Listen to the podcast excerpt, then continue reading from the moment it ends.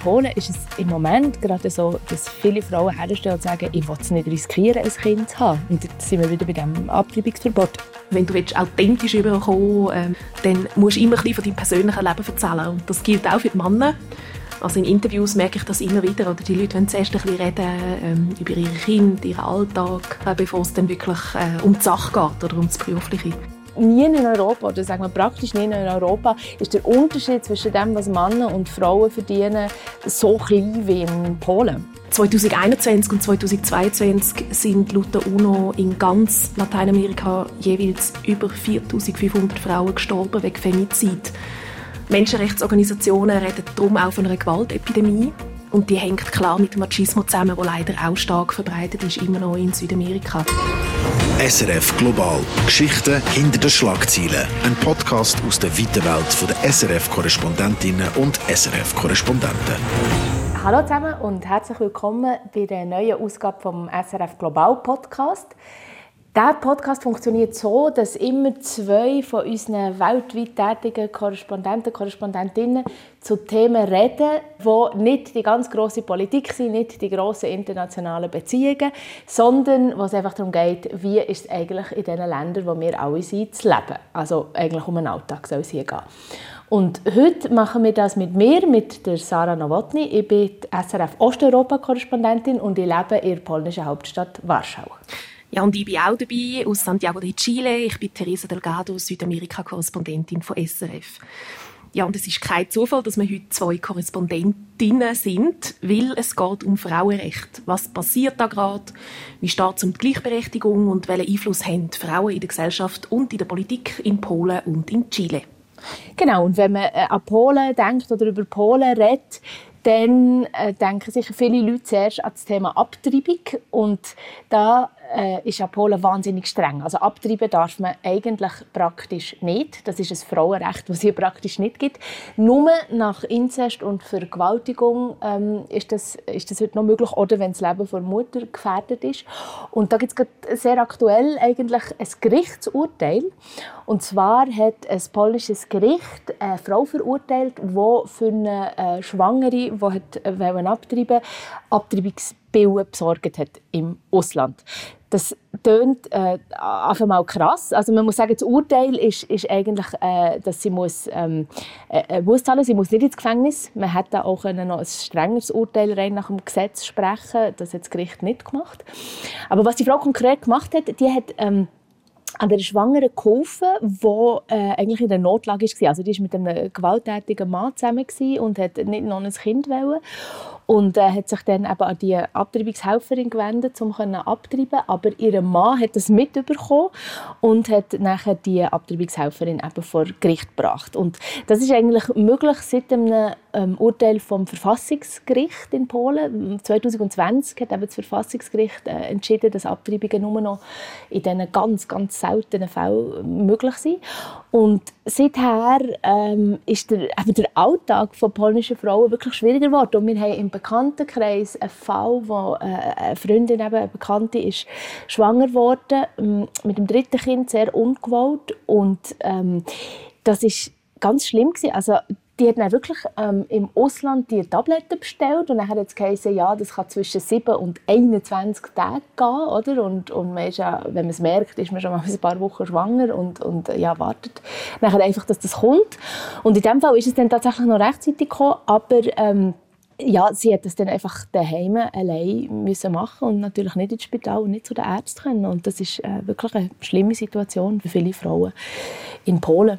Und wenn ich an Südamerika denke, ist mir noch so eine Erinnerung, dass ja Schwangerschaftsabbruch eigentlich auch immer wieder ein Thema ist, oder Theresa? Ja, das ist so. Ähm, also der eine oder die andere kann sich vielleicht noch erinnern an Argentinien, wo 2020 Abtreibungen entkriminalisiert hat. Das ist damals ähm, ein großes Thema gewesen, hat äh, sehr viel Echo äh, gehabt, äh, auch in Europa, weil das eben so ein spezieller Schritt war. Ähm, da in Chile, wo ich bin, also im Nachbarland von Argentinien, ähm, sind Abtreibungen auch immer wieder ein Thema. Das politische Umfeld ist eigentlich ganz anders da als in Polen, aber Chile ist natürlich ähnlich wie Polen auch sehr katholisch prägt. Also ich kenne, ich merke da schon, dass es gewisse Gemeinsamkeiten hat äh, mit dem, was du jetzt erzählt hast, Sarah. Äh, in Südamerika gibt es im Moment eigentlich viele Linksregierungen, auch in Chile. Da regiert der jüngste Präsident der Welt, Gabriel Boric, ist 37, ein Linksprogressiver. Aber Chile hat trotzdem eines der strengsten Abtreibungsgesetze, würde ich sagen. Also abtreiben dürfen die Frauen nur, wenn sie in Lebensgefahr sind, wenn der Fötus nicht lebensfähig ist oder im Fall von einer Vergewaltigung. Und das muss man ja erst einmal nachweisen vor Gericht. Also schon ein ziemlich strenges Gesetz. Chilenische Feministinnen würden das Abtreibungsgesetz gern lockern, aber die Chancen, dass das wirklich einmal passiert, sind eher gering, würde ich sagen. Ähm, gerade erst am, am 7. Mai vor kurzem hat äh, Chile einen neuen Verfassungsrat gewählt. Das Land versucht ja schon länger, sich eine neue Verfassung zu geben. Der Verfassungsrat soll jetzt eine neue Verfassung schreiben für das Land und in diesem Verfassungsrat haben die ultrarechten Republikanos die Mehrheit bekommen. Das sind Abtreibungsgegner und sie sagen sich selber auch Antifeministen. Mhm, also das ist für die Frauenrechte in dieser Verfassung in diesem Fall eher, äh, nicht so vorteilhaft. Was spielen denn sonst, jetzt wenn wir von Abtreibung weggehen, was spielen sonst Frauenrechte in dieser neuen chilenischen Verfassung äh, für eine Rolle? Ja, das muss ich jetzt erst noch zeigen, wie sie eben dran sind, den Verfassungstext jetzt zu schreiben. Im Dezember äh, soll es dann eine Abstimmung geben. Da können Chileninnen und Chilenen nochmal darüber abstimmen, ob sie die neue Verfassung annehmen wollen oder nicht. Und äh, vielleicht denkst du jetzt, das habe ich doch schon mal alles gehört. Mm, ja, also Verfassung Chile, doch, ist mir tatsächlich so, dass ich das schon mal gehört habe. Aber ähm, ich, ich habe nicht gewusst, dass das jetzt sozusagen von vorne losgeht, muss ich sagen. Ja, ja. Ähm, also Chile hat letztes Jahr schon versucht, sich eine neue Verfassung zu geben. Ähm, der erste Anlauf ist gescheitert. Die Chileninnen und Chilenen haben den neuen Verfassungstext an den Urnenbach abgeschickt. Ähm, der Hintergrund ist, dass Chile äh, Verfassung hat aus den 80er ähm, Jahren, aus der Pinochet-Zeit, also von 1980. Ähm, die stammt von der Militärdiktatur von Augusto Pinochet. Und ähm, die Verfassungsänderung ist eben im ersten Anlauf gescheitert und jetzt versucht man es nochmal, irgendwie das zu schaffen. Die Kritik äh, in der ersten Runde war, der Text ist zu links progressiv rausgekommen. Ähm, man hat zu fest fokussiert auf die Rechte der Frauen und der Indigenen. Ja, und jetzt erleben wir eigentlich das komplette Gegenteil. Also das Pendel ist jetzt äh, von links auf rechts ausgeschwungen. Das Mal ist der Verfassungsrat ultrarechts und konservativ prägt. Die Linken sind in der Minderheit. Die Indigenen haben gerade mal einen Sitz geholt. Und also das könnte sicher Auswirkungen haben auf solche Themen wie eben das Abtreibungsrecht oder Frauenrecht allgemein. Wenn man an Südamerika denkt, denkt man ja leider häufig auch an, an Frauen, die ermordet werden durch gewalttätige Partner. Das, das ist ja, glaube ich, auch ein, ja, ein brutal schlimmes Thema.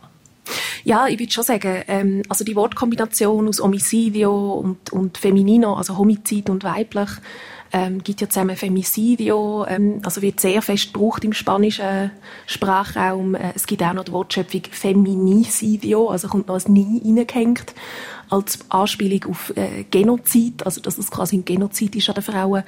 Das ist da so ein festes Thema, weil häusliche Gewalt und Ermordung von Frauen in den eigenen vier Wänden, also bei sich selber daheim, durch den Partner meistens äh, so verbreitet ist. 2021 und 2022 sind laut der UNO in ganz Lateinamerika jeweils über 4500 Frauen gestorben wegen Femizid. Menschenrechtsorganisationen reden darum auch von einer Gewaltepidemie. Und die hängt klar mit dem Machismo zusammen, der leider auch stark verbreitet ist, immer noch in Südamerika. Äh, Chile, da hat es jetzt gerade eine Neuerung gegeben, ähm, noch eine interessante. Chile versucht jetzt etwas Neues. Ähm, die wollen jetzt den, den Verbliebenen, den Familienangehörigen von Femizidopfern, ähm, Sie wollen sie besser schützen und ihnen helfen. Also das Land hat jetzt vor kurzem die weltweit erste Rente für ähm, Hinterbliebene von Femizidopfern eingeführt. Also es geht da vor allem um die Kinder der ermordeten Frauen die sollen quasi ein monatliches Einkommen erhalten von etwa umgerechnet 200 US-Dollar pro Person, bis sie 18 sind. Das ist wichtig in diesen Fällen, weil eben, wenn der Vater schuld ist am Mord oder, und ins Gefängnis geht und die Mutter tot ist, von was sollen denn die Kinder sonst leben? Aber für die Frauen ändert sich äh, durch die Gesetzesänderung jetzt einmal natürlich nichts im Prinzip. Oder das geht um Familienangehörige. Ähm, die Frauen sind weiter in Gefahr. Wie, wie ist das? Also natürlich jetzt nicht der Femizid, aber, aber der, der Machismo. Wie ist das für dich als Frau in so einer Gegend zu leben, wo das ja doch eben verbreiteter ist als bei uns? Ja, ich denke, man bewegt sich ein bisschen anders. Also gerade wenn man jetzt reist und unterwegs ist, ähm, da wo ich wohne, in Santiago, das ist jetzt eher äh, eines der besser gestellten Viertel, da ist das wie nicht so ein Problem, da ist auch relativ viel ähm, Polizeipräsenz, Sicherheitspatrouille und so weiter. Aber für die Chileninnen ist das im Alltag schon eine Bedrohung, die rum ist. Und viele entwickeln äh, so gesagt die ähm, Schutzmechanismen, oder? Also sie gehen zum Beispiel allein im Dunkeln gar nicht raus oder sie helfen sich gegenseitig. Ich bin neulich in der Metro gehockt und dann ist eine junge Frau auf eine andere zugekommen. Ich habe das mitbekommen und dann hat sie der Frau gesagt, ob sie ihr helfen könnte. Da hat so einen Typ, der ihr irgendwie auf die Pelle rücke und sie immer wieder anlänge. Und dann haben sich sofort noch zwei andere Frauen eingeschaltet, die in der Nähe gestanden sind, haben die jüngere Frau, die Hilfe gesucht hat, hinter sich genommen. Also die haben angefangen, sie körperlich schützen, abschirmen von dem Typ. Aber gesagt haben sie nichts zu ihm, oder? Und, und da habe ich mir gedacht, jetzt sagen sie wahrscheinlich nichts, vielleicht aus Angst, ich weiß es nicht.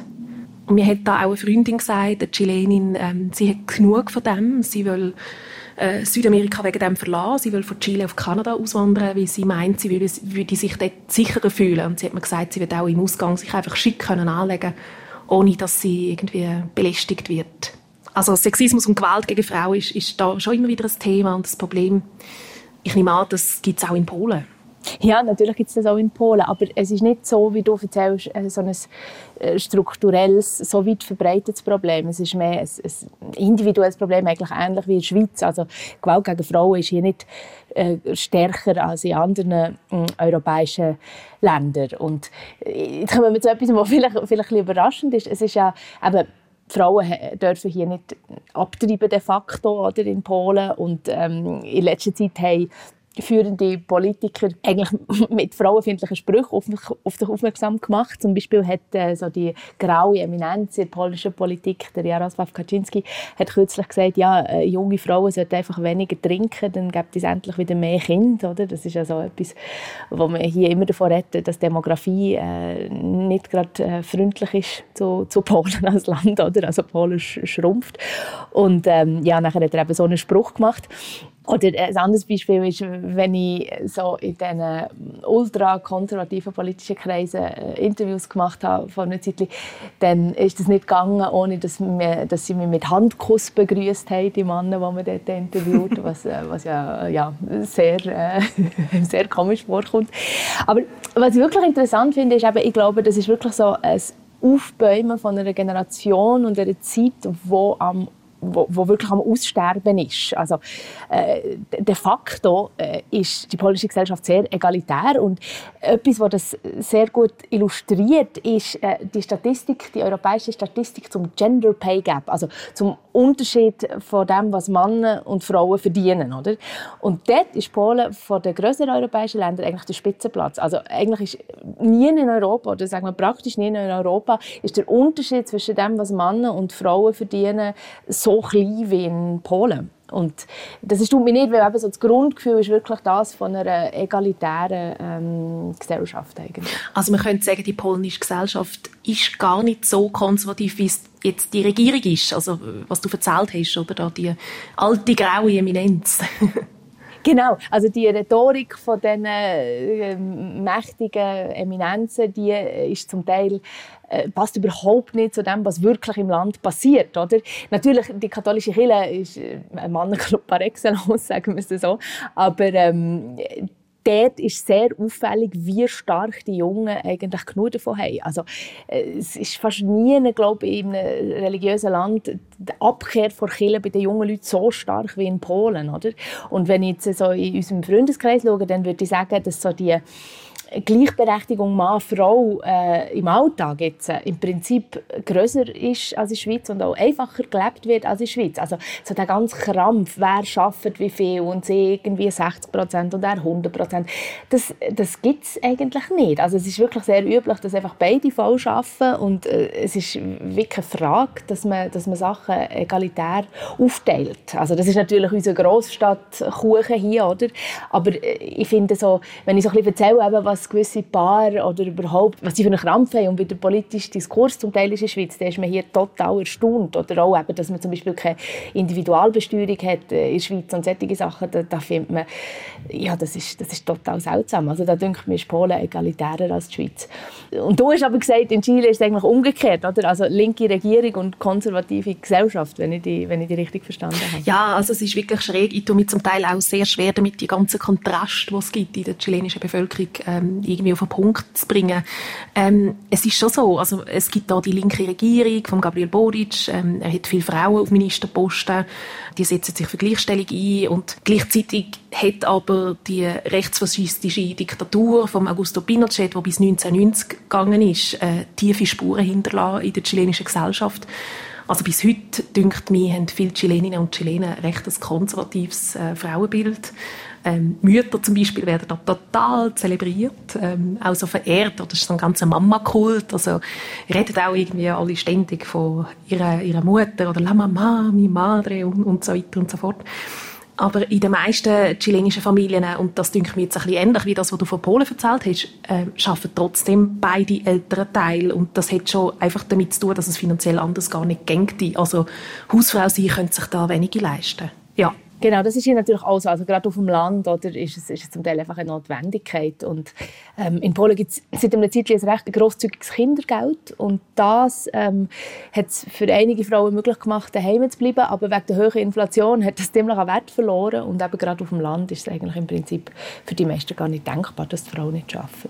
Genau. Ja, du hast ja vorher gesagt Großstadt Bubble, oder? Das ist Santiago und natürlich auch äh, in Chile eine Millionenstadt. Etwa ein Drittel der Chileninnen und Chilenen leben da. Ähm, aber da siehst du in den, in den wohlhabenderen Quartieren siehst dann oft indigene Nannies, die heißen dann Nanas. Und die Nanas betreuen dann die weißen Kinder von der oberen Schicht, ähm, also von der Oberschicht Frauen. Also mir fällt auf, auch wenn ähm, die Leute Geld haben, bleiben die Kinder oft Frauensache. Es wird dann einfach outgesourced an andere Frauen, also Angestellte. Aber Fremdbetreuung ist, ist sehr üblich. Ja, also es denke mich schon, was, was ich so sehe im Alltag. Ich habe kein Kind, aber ähm, was ich so mitbekomme im Kollegenkreis oder eben mit diesen Annas auf dem Spielplatz, denke mir das schon. Ja, das ist bei uns auffällig. Also äh, hier, äh, also meine Kinder werden vom Montag bis Freitag, äh, vom Morgen bis am Abend fremdbetreut und sie, sie, sie sind klein, also der Kleine ist zwei. Und das ist aber völlig üblich. Also in der Schweiz ähm, darf man das ja zum Teil kaum sagen und, und das ist hier aber, also da wird jetzt wirklich niemand ähm, irgendwie auch nur eine Bemerkung machen. Ähm, also um solche Sachen gibt es hier einfach keinen kein Kulturkampf, ja. Ist es, denn, ist es denn in Chile so, dass man schräg angeschaut wird, eben, wenn man so eine Nana hat oder ist das auch total, also ist das keine, keine Bemerkung wert im Prinzip? Nein, also schräg angeschaut denke ich mir nicht. Das ist da einfach wie Normalität. Ähm, Chile ist sehr neoliberal prägt, also so hyperkapitalistisch, äh, wie man das vielleicht auch so ein bisschen aus den USA kennt. Sehr eine individualistische Gesellschaft. Also ich, mir scheint, die meisten denken, da sollte jeder für sich selber entscheiden, wie er das macht mit der Kinderbetreuung und, und wenn man Geld hat, dann soll man doch zahlen dafür, wenn man das will, oder? Also so eine große breite Debatte über das gibt es nicht im Moment. Aber ähm, man sieht auch, das ist vielleicht das Gegenteil, ähm, Gegenstück zu der Debatte, dass ähm, die Papis versuchen, sich aktiv einzubringen. Also gerade die von der jüngeren Generation, ähm, die sieht man auch viel. Gerade am Wochenende zum Beispiel sind dann die Spielplätze oft voll mit den Papis und den Kindern statt den Nanas, oder? Ja, das ist bei uns auch auffällig, auch immer mehr, genau, genau, genau. Ist die Familie, oder das Familienbild in Chile im Wandel, würdest du sagen? Oder am sich wandeln im Moment? Hm, schwierige Frage. Ähm, also mich denkt, die Familie ist immer noch sehr im Mittelpunkt bei den meisten Chilenen. Da äh, schlägt die katholische Prägung wahrscheinlich voll durch. Das ist auch im geschäftlichen Umfeld so. Also es ist zum Beispiel nicht so ähm, wie in Europa, wo man also wie meint, oder man soll Familie und Beruf strikt trennen und im Beruf möglichst wenig über Familie reden, wie sonst wirkt man unprofessionell und so weiter. In Südamerika ist es eigentlich das Gegenteil. Also wenn du willst, authentisch überkommen, ähm, eine Beziehung aufbauen mit dem Gegenüber, dann musst du immer ein bisschen von deinem persönlichen Leben erzählen. Und das gilt auch für die Männer. Also in Interviews merke ich das immer wieder. Oder die Leute wollen zuerst ein bisschen reden ähm, über ihre Kinder, ihren Alltag, wollen zuerst ein bisschen Smalltalk machen, bevor es dann wirklich äh, um die Sache geht oder um das Berufliche. Ähm, mhm, mh. Was da aber immer noch ein absolutes Tabuthema ist, ist als Frau anzustehen und zu sagen, ich will kein Kind. Ja, das ist äh, interessant. Also in Polen ist es im Moment gerade so, dass viele Frauen herstellen und sagen, ich will es nicht riskieren, ein Kind zu haben. Und jetzt sind wir wieder bei dem Abtreibungsverbot. Es ist äh, einfach vielen Frauen zu gefährlich. Weil wenn jetzt das Kind nicht lebensfähig ist oder sonst etwas nicht stimmt, dann haben sie einfach Angst, oder? dass sie das Kind trotzdem müssen überkommen und nachher keine staatliche Unterstützung bekommen. Es hat also äh, ein paar wenige Fälle gegeben, wo die Ärzte bei einem Kind, das gar nicht gelebt hat, im Bauch zu lange gewartet haben und nachher die Mutter gestorben ist. Also ganz schlimme Fälle. Und natürlich gibt es Leute, die sagen, das ist wegen dem Gesetz, oder? was tatsächlich durchaus kann sein kann. Gleichzeitig gibt es die demografische Entwicklung. Es gibt Kampagnen, dass man Kind haben sollte. Es gibt wirklich jetzt zum Teil in Warschau so Werbeplakate, die fragen, wo sind unsere Kinder. Aber ich, ich sehe es auch in meinem Umfeld. Oder? Also es ist einerseits eben die, die, die Frage von, was ist, wenn etwas nicht gut ist, oder? kann ich es dann abbrechen, die Schwangerschaft. Und andererseits ist es aber auch, wie viele Leute leben. Also Polen leben in sehr kleinen Wohnungen häufig und arbeiten sehr viel, oder? Dass, dass sie eben ähm, so ein gewisses Wohlstandsniveau, wo sie sehr stolz jetzt heutzutage darauf sind, können, können halten. Und häufig haben einfach Kinder wirklich Platz in, in so einem anstrengenden Leben. Also gerade auch bei den jüngeren Leuten. Ja, da kenne ich also Chile auch gerade wieder. Ähm, der finanzielle Faktor ist definitiv auch äh, sehr wichtig da bei der Entscheidung, Kind zu haben oder nicht. Ähm, die Geburtenrate, die du vorher kurz angesprochen hast, sinkt auch in Chile, weil eben das Leben unter anderem auch so teuer ist. Es gibt also so eine ähnliche Tendenz wie in Europa. Es sind im Schnitt noch 1,5 Kinder in Chile, die auf eine Frau kommen. Das ist noch leicht mehr als zum Beispiel jetzt in der Schweiz. Ähm, mhm.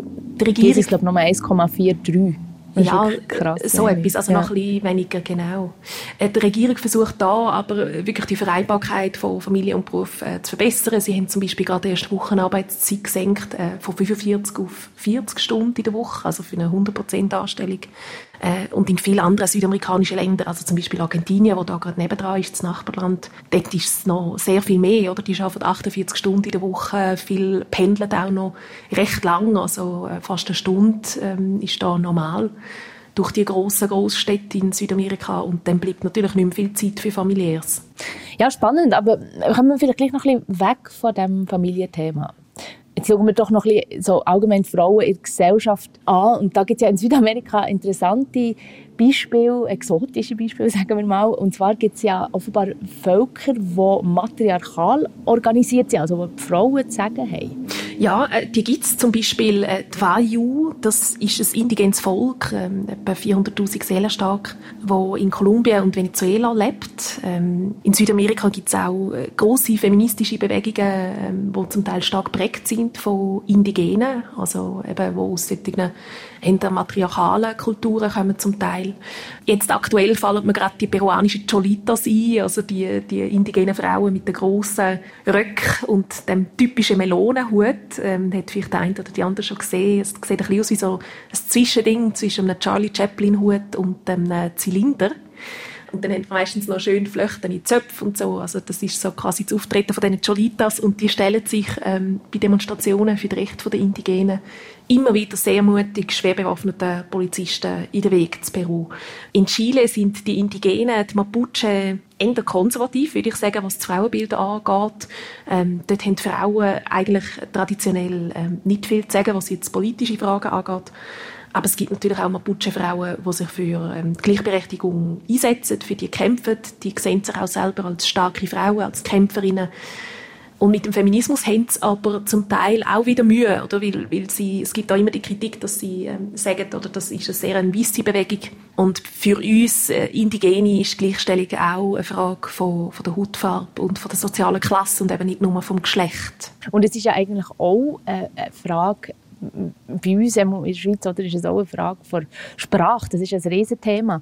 Ähm, da interessiert mich Spanisch, aber zu Polnisch kann ich sagen, das ist interessant, weil das ist hier noch viel weniger angekommen. Also Polnisch ist eine unglaublich komplizierte Sprache und ähm, es ist sehr üblich, dass man so wie zum Teil in Deutschland, dass eine Frau jetzt sagt, ich bin Koch und nicht ich bin Köchin oder, oder ähm, ich bin Professor und nicht ich bin Professorin. Und zum Teil macht man sich auch lustig über die Feminisierung von Berufsbezeichnungen. Also zum Beispiel Psychologin heißt eigentlich ähm, übersetzt, wenn du auf Polnisch sagst, ähm, verrückte Sau. und das ist halt nicht so eine ideale Berufsbezeichnung für eine Psychologin. Also man kann es so lesen, oder? Ähm, also das, das ist hier nicht so angekommen. Und gleich habe ich jetzt gerade ein Gespräch mit so 14-Jährigen, mit ganz Jungen, und die fangen jetzt auch so an gendern, wie wir, oder zum Teil in der Schweiz. Und äh, haben so, das Pronomen gibt es jetzt auch, wo weder Mann noch Frau ist äh, im Polnischen, wo man jetzt fängt an einführen. Also so ganz langsam verändert sich da die Sprache, genau. Und da, äh, eben Spanisch, äh, Machismo und so weiter, wie, wie ist das da? Wie ist das in Sprache? Also sagen wir Frauenrecht in Sprache? Ja, äh, denke mir auch eigentlich eine ähnliche Entwicklung, wie du zu Polen beobachtest. Ähm, also Spanisch als lateinische Sprache ähm, kennt weibliche und männliche Formen für eigentlich fast alles. Das wird auch aktiv gebraucht. Also gerade von der Linksregierung im Moment, die achtet sehr fest auf das. Sagen zum Beispiel immer oder Hola todos y todas, oder zum eben Männer und Frauen ansprechen. Es gibt auch so Zwischenformen wie todes, ähm, wo so ein bisschen neutral sind sie, äh, haben sich aber bis jetzt noch nicht durchgesetzt im Alltag. Und dann gibt es ja auch noch so die, die komische Wortschöpfung Latinx. Ähm, das ist mehr so eine US-amerikanische Kreation aus dem Englischen, äh, die wird in Südamerika großmehrheitlich abgelehnt. Also das verwendet da niemand. Äh, die Latinos und Latinos sind stolz darauf, eben Latinos oder Latinas zu sein. Und mit Latinx können eigentlich die wenigsten da etwas anfangen. Und natürlich am allerwenigsten die konservativen Frauen. Ähm, schaut man doch noch schnell auf die. Die konservativen Frauen bringen sich in Chile auch sehr stark ein, in der Politik sehr aktiv, ähm, zum Beispiel auf Seite der Arbeitgeber da gibt es die Unternehmerin Heike Paulmann, das ist die wahrscheinlich reichste Chilenin. Präsidentin von Sencosud, das ist das größte Unternehmen von Chile, das drittgrößte von Lateinamerika. Dann gehören äh, Einkaufszentren und Supermärkte.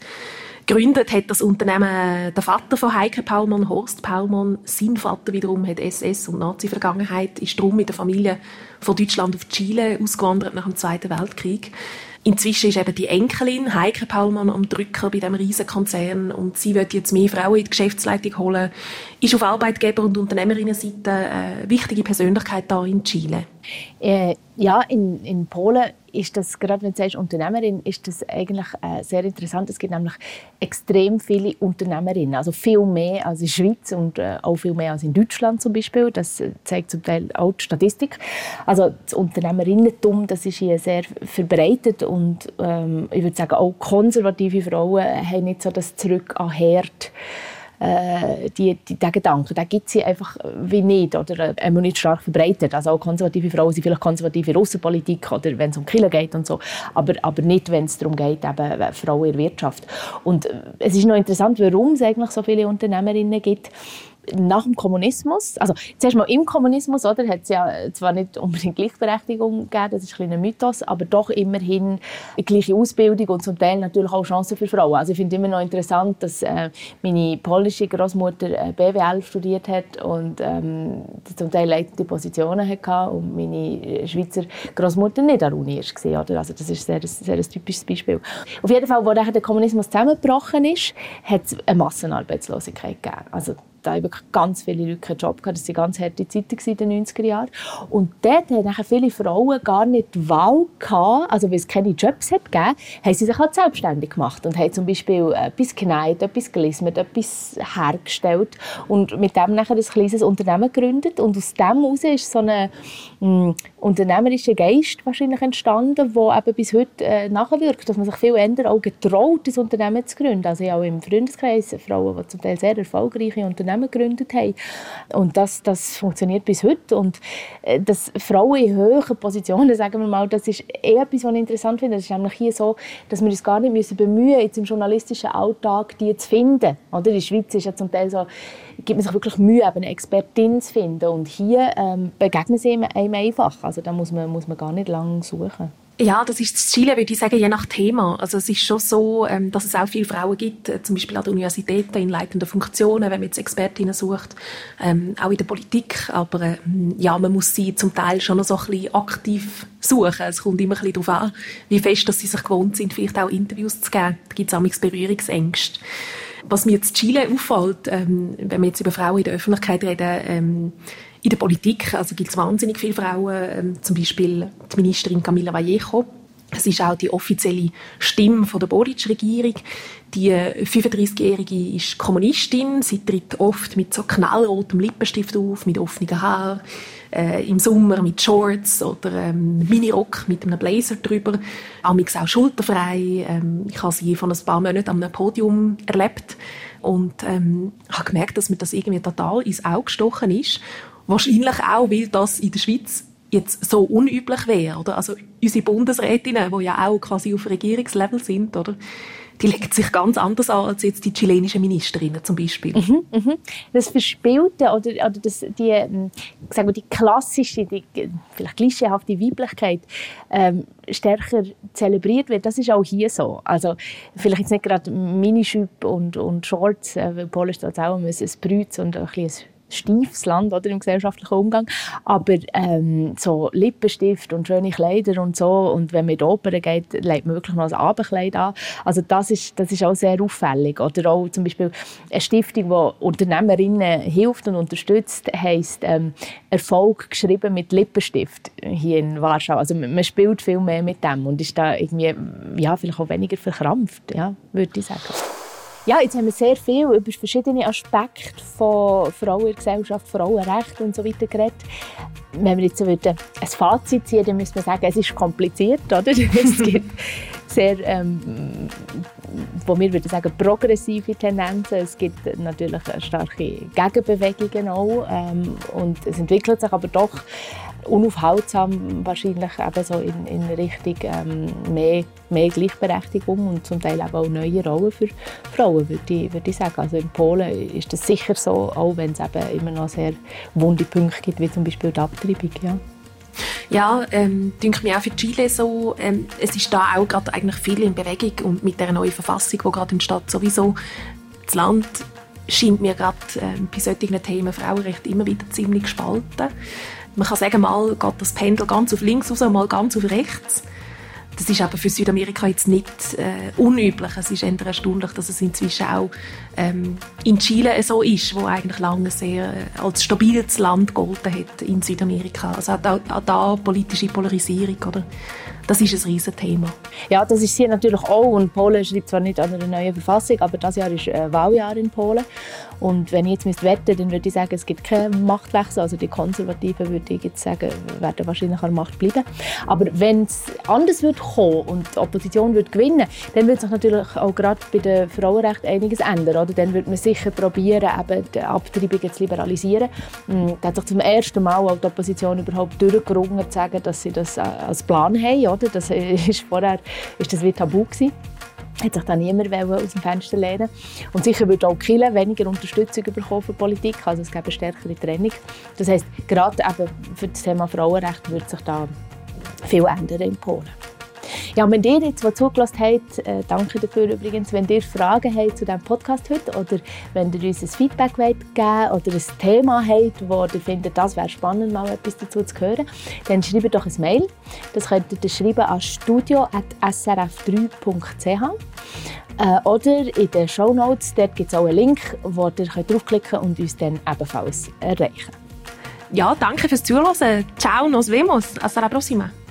Do widzenia. SRF Global. Geschichten hinter den Schlagzeilen. Ein Podcast aus der weiten Welt der SRF-Korrespondentinnen und SRF-Korrespondenten.